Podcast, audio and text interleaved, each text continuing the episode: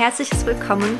Du hörst den Podcast Bibelschönheit und wir haben das Herz für Frauen. Wir möchten Frauen ermutigen. Es ist ein Podcast geführt von Frauen für Frauen, um dich zu bestärken, die Hoffnung und Mut zu machen. Und deswegen freuen wir uns, dass du da bist und eingeschaltet hast.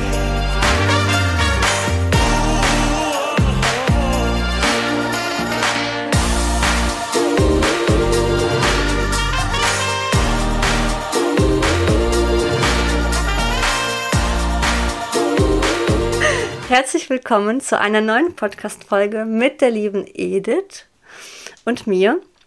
Und heute habe ich ein Thema auf dem Herzen, worüber wir eigentlich so ganz spontan aussprechen. Ähm, denn ich habe vor kurzem ein Buch gelesen, was mich wirklich fasziniert hat. Und das ist ein Buch von ähm, Alosha Ryabinov. Ich hoffe, ich spreche das richtig aus, sicherlich nicht. Aber Alosha ist auf jeden Fall richtig. Äh, Ryabinov ähm, ist der Nachname. Hebräisch Denken heißt das Buch. Und er spricht über ganz, ganz wichtige Themen, über Griechisch denken, Hebräisch denken und noch vieles mehr. Aber ein Thema hat mich sehr fasziniert und das Thema ist der Heilige Geist und die Frau ähm, zunächst einmal kurz erklärt, dass er sagt, dass aus dem Hebräischen oder in der Tora ähm, dass da zu finden ist, dass der Geist Gottes eine weibliche Form hat. Das fand ich so erstaunlich. Ähm, und was hat das mit uns Frauen zu tun? War meine Frage. Und die stelle ich einfach weiter an die liebe Edith. Das hast du gut gemacht. Ja, ne? Bleiben wir mal auf dem Boden ne? ja, ne? und genau. unterhalten uns ein bisschen über das Buch. Das finde ich nämlich auch sehr faszinierend und spannend, weil der Heilige Geist tatsächlich, wenn man das aus dem Hebräischen übersetzt, bedeutet das Flattern, Brüten, Gleiten oder auch Vibrieren, Beben, Fliegen. Und der, dem Heiligen Geist werden feminine Züge zugesprochen. Das ist ganz erstaunlich. Ich finde das auch eine wirklich äh, schöne Entdeckung. Und äh, ja, wir kennen das ja auch schon, ne? dass man sagt, Gott Vater wird mit dem Vater verglichen, oft gleichgesetzt. Mhm. Jesus mit den Geschwistern oder dem Freund und der Heilige Geist mit der Mutter. Mhm. Und ähm, ich habe zum Beispiel gelernt, dass der Heilige Geist Eigenschaften hat, wie uns zu lehren, zu beschützen, zu ermahnen, zu führen, uns zu trösten. Und das mhm. sind ja total typisch mütterliche oder weibliche Züge. Mhm. Mhm. Ist schon richtig, richtig spannend. Mhm. Ja, ich bin ja auf Instagram aktiv und da hat eine, der ich auch folge, eine ganz, ganz tolle Frau, die hat einen Beitrag zu diesem Thema ähm, Weiblichkeit gepostet. Und zwar das Wort Mutterleib, das es Erbarmen auf Hebräisch bedeutet. Das hat mich fasziniert. Weil oft sind wir ja Mütter, wir sind ja, haben mehr Erbarmen mit unseren Kindern. Also ich sage oft, nicht immer, muss nicht immer sein, aber des Öfteren, als die Väter. Es ist auf jeden Fall eine mütterliche Eigenschaft. Ne? Mhm. Wenn, wenn wir als Mütter diese Eigenschaft in uns nicht entdecken, dann hat das nicht damit zu tun, dass wir vielleicht irgendwie falsch gemacht sind, sondern das hat sehr, sehr oft mit ähm, schwierigen Erlebnissen zu tun. Wenn ich als Kind, als Mädchen äh, nicht geliebt, nicht geschützt, nicht äh, begleitet und getröstet wurde, dann lerne ich auch nicht zu trösten, zu begleiten und zu lieben. Und dann habe ich vielleicht Kinder und komme in diese Mutterrolle und bin aber gar nicht in der Lage zu lieben, zu begleiten und zu trösten. Und an der Stelle würde ich auch direkt dann sagen wollen, verurteile dich nicht dafür. Die Tatsache ist, dass alles, was du als Frau, als Mutter gibst, ist immer das Beste, was du hast. Manchmal haben wir einfach leider nichts anderes außer Wut und Zorn, weil wir so verletzt sind. Und dann habe ich natürlich die Verantwortung, mich um diese Verletzung zu kümmern, damit ich zu dieser Person, zu dieser Frau werden kann, die eben Erbarmen hat, die eben tröstet, die lehrt, ja. Weisheit gehört da auch dazu. Mhm. Das ist mhm. krass. Auch so interessant, was sind die Früchte des Geistes, ne? Mhm. Und du hast ja gerade aufgezählt eigentlich. Ne? Ja, der Heilige Geist bringt ja als Frucht eben Erbarmen, Selbstbeherrschung, Liebe, Güte, all diese Dinge in uns hervor. Mhm. Es ist also, wenn man sich das alles so überlegt, der Heilige Geist, feminine Züge, wir als Frau, dann die Stellung der Frau vielleicht in der Gesellschaft oder auch in der Bibel, das alles sehr, sehr spannend. Was ist es wirklich und was ist daraus geworden? Und wie sieht vielleicht das Bild aus, dass wir auch als, als Frauen leben dürfen, ja? Da kommt ja wieder die Frau aus Sprüche 31. Das ist ja eine extrem starke Frau. Eine, die selbst ein Unternehmen leitet, die Grundstücke kauft vom Geld, das sie selbst verdient hat. Eine, die ihre Familie kleidet und also extrem Versorgt, ja. starke Züge. Mhm. Also sehr modern eigentlich für die ja, damalige absolut. Zeit, ne?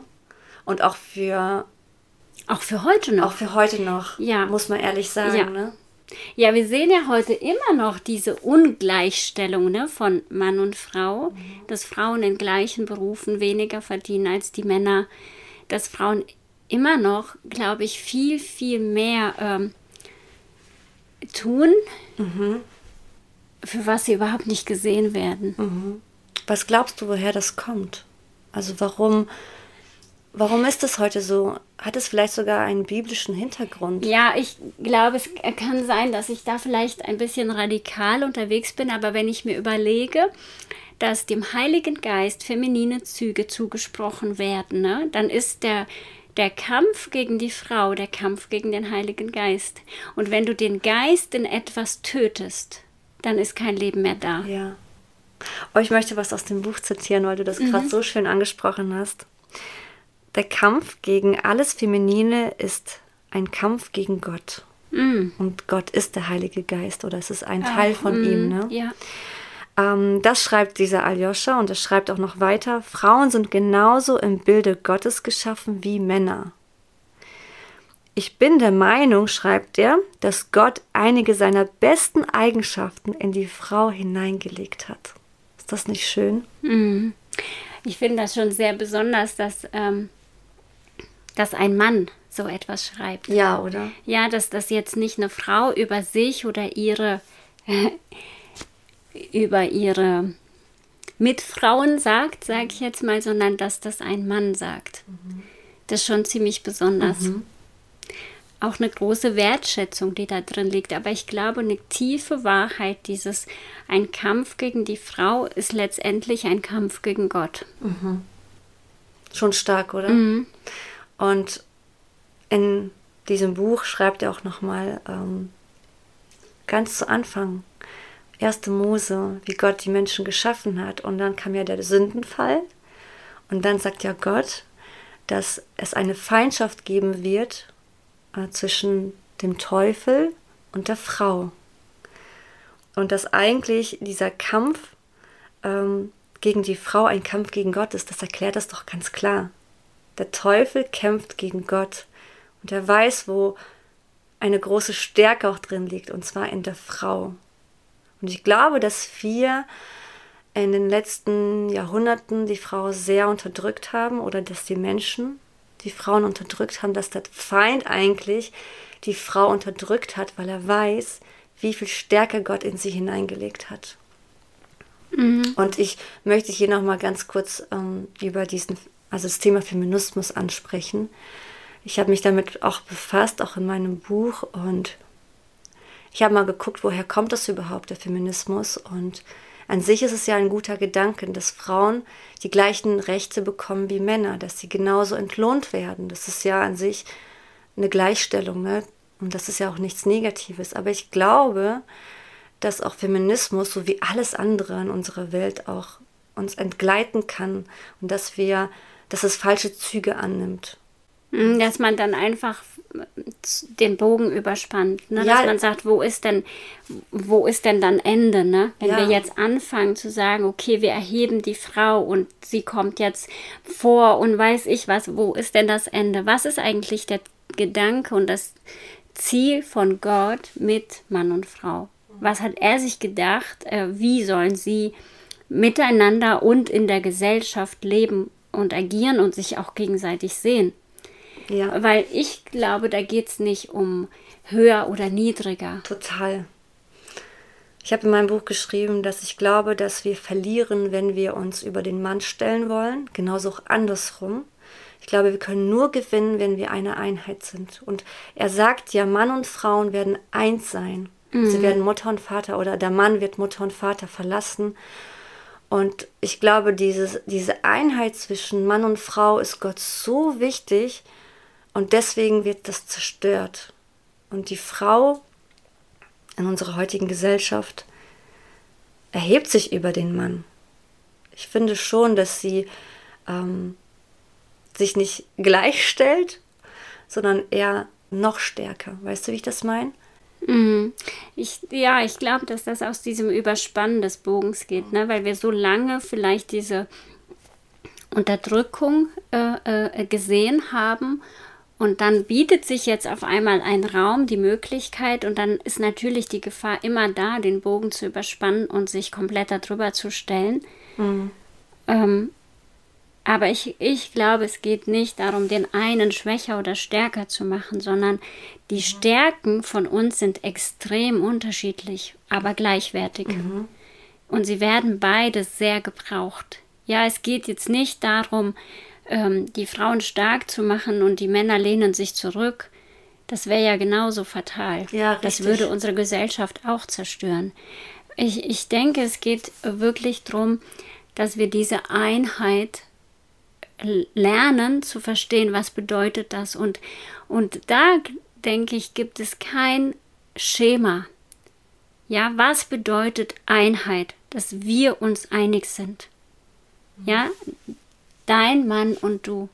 Dass man sich einig ist darüber, wie wir leben. Ähm, welche Position hat wer? Wie teilen wir unsere Aufgaben ein? Aber dass darüber Einheit herrscht. Ich glaube aber nach wie vor auch, dass Männer diejenigen sind,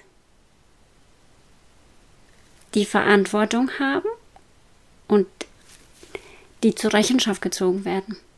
Also da ziehe ich mich nicht aus der Affäre, sondern beziehe mich einfach auf das erste Buch in der Bibel. Als erstes konfrontiert Gott Adam. Und dann geht es ja weiter. Als erstes konfrontiert er ihn. Ja? Und es gibt ja eine Stelle auch in der Bibel, ich weiß gerade nicht, wo es steht. Da geht es darum, hier bin ich und die, die du mir gegeben hast. Da sagt ein Mann, hier bin ich. Du, Gott, hast mich beauftragt, hier bin ich und das, was du mir anvertraut hast, ist auch da. Das habe ich geschützt, das habe ich bewahrt und das habe ich hier dabei. Und das ist, glaube ich, auch, man sehen muss.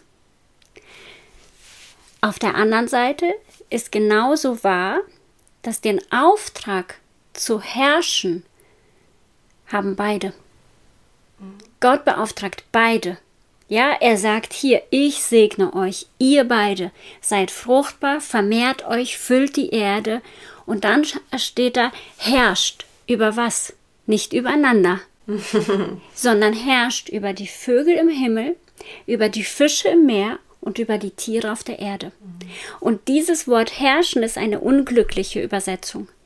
Wörtlich steht da, macht sie euch nutzbar. Ja, macht euch die Tiere nutzbar, macht euch die Vögel nutzbar. Ähm, genießt diese Erde, nimmt aus ihr, was ihr braucht, aber beutet sie nicht aus. Das muss man im Hebräischen mal lesen und wörtlich übersetzen. Bedeutet auch, bewahrt sie. Und diesen Auftrag, die Erde sich nutzbar zu machen, die Kreativität in ihr auch zu sehen und die Dinge, die ich brauche, aus ihr rauszuholen, ne? diesen Auftrag bekommen beide.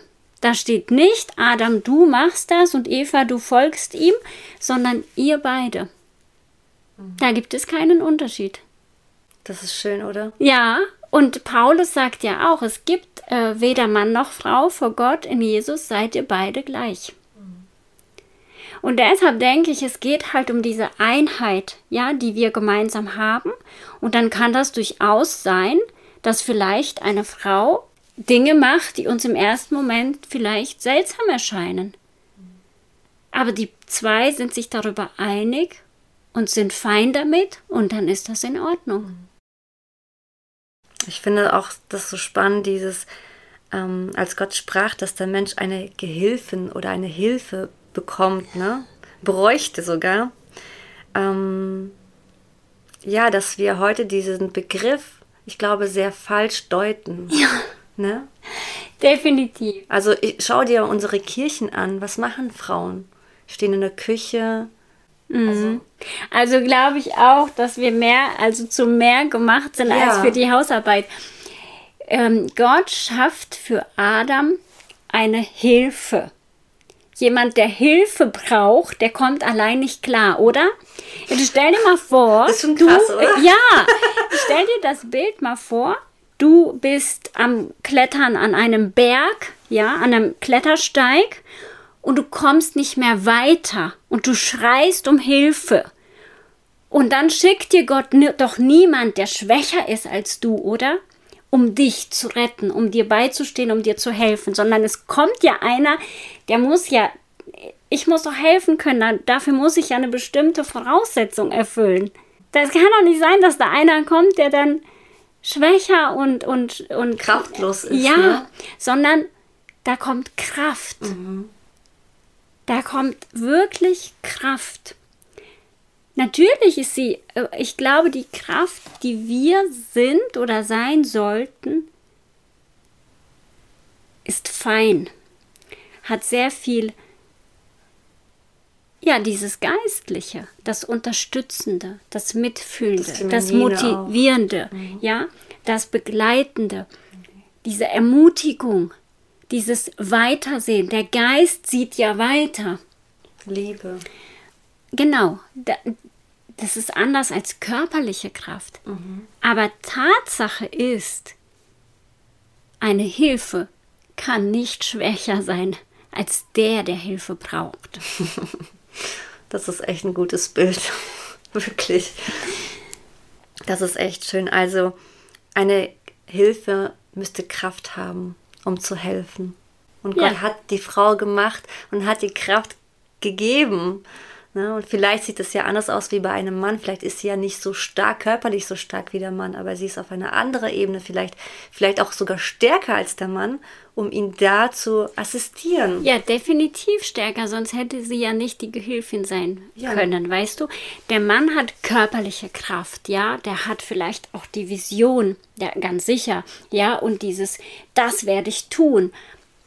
Das ist die Vision ist das eine, der Weg dorthin ist ja das andere. Und auf diesem Weg gibt es Höhen und Tiefen. Und für diese bist du zuständig, da mitzutragen, da zu ermutigen, da zu begleiten, da zu sagen, hey, das schaffst du, das machst du, das sehe ich in dir. Da bin ich an deiner Seite, aber geistlich an deiner Seite. Das ist ja genau das, was wir machen, für unsere Männer zu beten und in ihnen etwas zu sehen, was sie selber noch nicht in sich sehen. Das ist ja die Hilfe. Das setzt sie ja frei. Aber das ist auch, was sie ruinieren kann. Ne? Wenn ich immer diejenige bin, die äh, sieht, was nicht ist und noch nicht vollbracht ist und noch nicht vollständig ist, bin ich genau die Lähmung. Ich bin genau das ja. Gegenteil von dem, was ich eigentlich sein sollte. Ja, und eigentlich deutest du auf die, eine Ehe an, auf Mann und ja. Frau. Ja, schau. Wenn wir als Team leben, dann geht der Teamgedanke ist ja immer der, ich erhebe den anderen. Mhm. Dann ist Untergraben überhaupt kein Problem. Mhm. Ja, der Teamgedanke ist ja, und dann ist, ist ja auch der Umgang miteinander immer in verbindenden Lösungen aufgebaut. Das heißt, ich äh, erkenne meine Wünsche, meine Sehnsüchte, meine Gefühle, meine Bedürfnisse, Ich erkenne aber auch die meines Gegenübers, meines Partners. Und beide sind sie gleich wichtig. Das ist das eine. Und das andere ist, ein Team ist dann ein gutes Team, wenn ich die Stärken des anderen kenne und sie hervorbringe. Mhm. Da geht es ja nicht um mich. Das ist Egoismus. Das ist das Leben ohne Gott. Aber im Team mit Gott geht es um den anderen. Richtig schön. Dann bin ich, glaube ich, nicht gefährdet, meinen Mann zu untergraben. Mhm. Das ist die Theorie. Die Praxis ist ja die, dass ich jeden Tag mich entscheiden muss, meinen Mann zu erheben. Ich muss mich jeden Tag entscheiden zu sagen, hey, und das sehe ich in dir und da drin begleite ich dich und da bete ich für dich und da kommst du hin, ja, und da unterstütze ich dich. Das ist etwas, was ich glaube, genauso wie ich mich jeden Tag entscheiden muss, mit Jesus zu gehen, entscheide ich mich jeden Tag das Beste für meinen Mann zu geben. Hm. Ich finde, deine Gedanken deine Worte sind ja eine Ermutigung an alle Frauen, die jetzt zuhören. Also da sprechen wir euch zu, ne? den Mann wirklich auch zu erheben und das Gute in ihm zu sehen. Ja, und da kann ich euch noch was Schönes erzählen. Ich hatte letzte Woche ein Gespräch mit einer Kundin und da ging es tatsächlich auch um die Ehe und ähm, das Gespräch ist so gut gelaufen und sie hat mir nachher so ein tolles Feedback gegeben, dass sie gesagt hat, du, ich habe so viel Freude in mir, dass ich weine vor Freude. Oh. Äußerlich hat sich in meiner Beziehung noch gar nichts verändert, aber ich habe ein neues Bild. Und es war so oh, stark, dass sie gesagt hat, hey, ich sehe einfach etwas Neues und das Neue treibt sie an, anders zu handeln. Und genau das ist, was wir brauchen. Wir müssen jetzt schon so handeln, als hätten wir das Neue schon. Und das setzt das Neue auch in Bewegung. Das bringt das Neue dann in unser Leben. Und das kann, darfst du jetzt in, in deine Ehe mit reinnehmen, wenn du jetzt vielleicht nicht so glücklich unterwegs bist mit deinem Mann, Partner, wie auch immer, zu überlegen, was gibt's denn Gutes? Was sehe ich denn? Was hat er denn für Stärken? Ich sehe 20 Schwächen, ja, aber die bringen mich 0,0 weiter. Was hat er denn für Stärken? Und richtig mal meinen Blick auf seine Stärken. Mir hat Gott das mal echt klar gemacht, dass er gesagt hat, Edith, versuch doch mal aus dir einen Buchhalter zu machen. Und da habe ich gedacht, no chance. Also das niemals werde ich ein Buchhalter. Das ist null meine Stärke. Ja. Dann versuch auch nicht, die Schwächen in deinem Mann auszuradieren. Sieh seine Stärken. Mhm. Ich habe einen letzten Gedanken. Und zwar dieser Satz aus diesem Buch. Ähm, Hebräisch Denken heißt es, für alle, die Interesse jetzt haben. Der Kampf gegen alles oder ja, alles Feminine ist ein Kampf gegen Gott. Und das würde ich genauso auch anders drehen. Ein Kampf gegen den Mann ist auch ein Kampf gegen Gott. Genauso wie gegen die Frau. Weil gegen etwas kämpfen ist nie was Gutes. Und das ist so schön zu wissen, das Bild, wenn ich heute Streit mit meinem Ehemann oder mit meiner Ehefrau habe, ähm, kann ich mich sehr schnell versündigen, indem ich vergesse, dass mein Mann oder meine Frau ein Kind Gottes ist. Und ich mich gegen Gott eigentlich wende, wenn ich gegen meinen Ehemann oder gegen meine Ehefrau gehe. Ich finde, das war echt sehr interessant, Edith. Sehr, sehr cool. Schön. Danke, dass du immer wieder Zeit findest, hier zu sein. Man muss auch noch dazu sagen, Edith hat schon eine längere Antwort, ne? Du bist nicht mal eben um die Ecke hier, deswegen vielen Dank. ja, genau. Und wir wünschen uns und hoffen auch, dass du beim nächsten Mal wieder dabei bist. Das ist spannende Themen warten auf euch und deswegen herzliche Einladung auch an die nächsten Podcast-Folgen für dich. Macht's gut. Tschüss. Tschüss.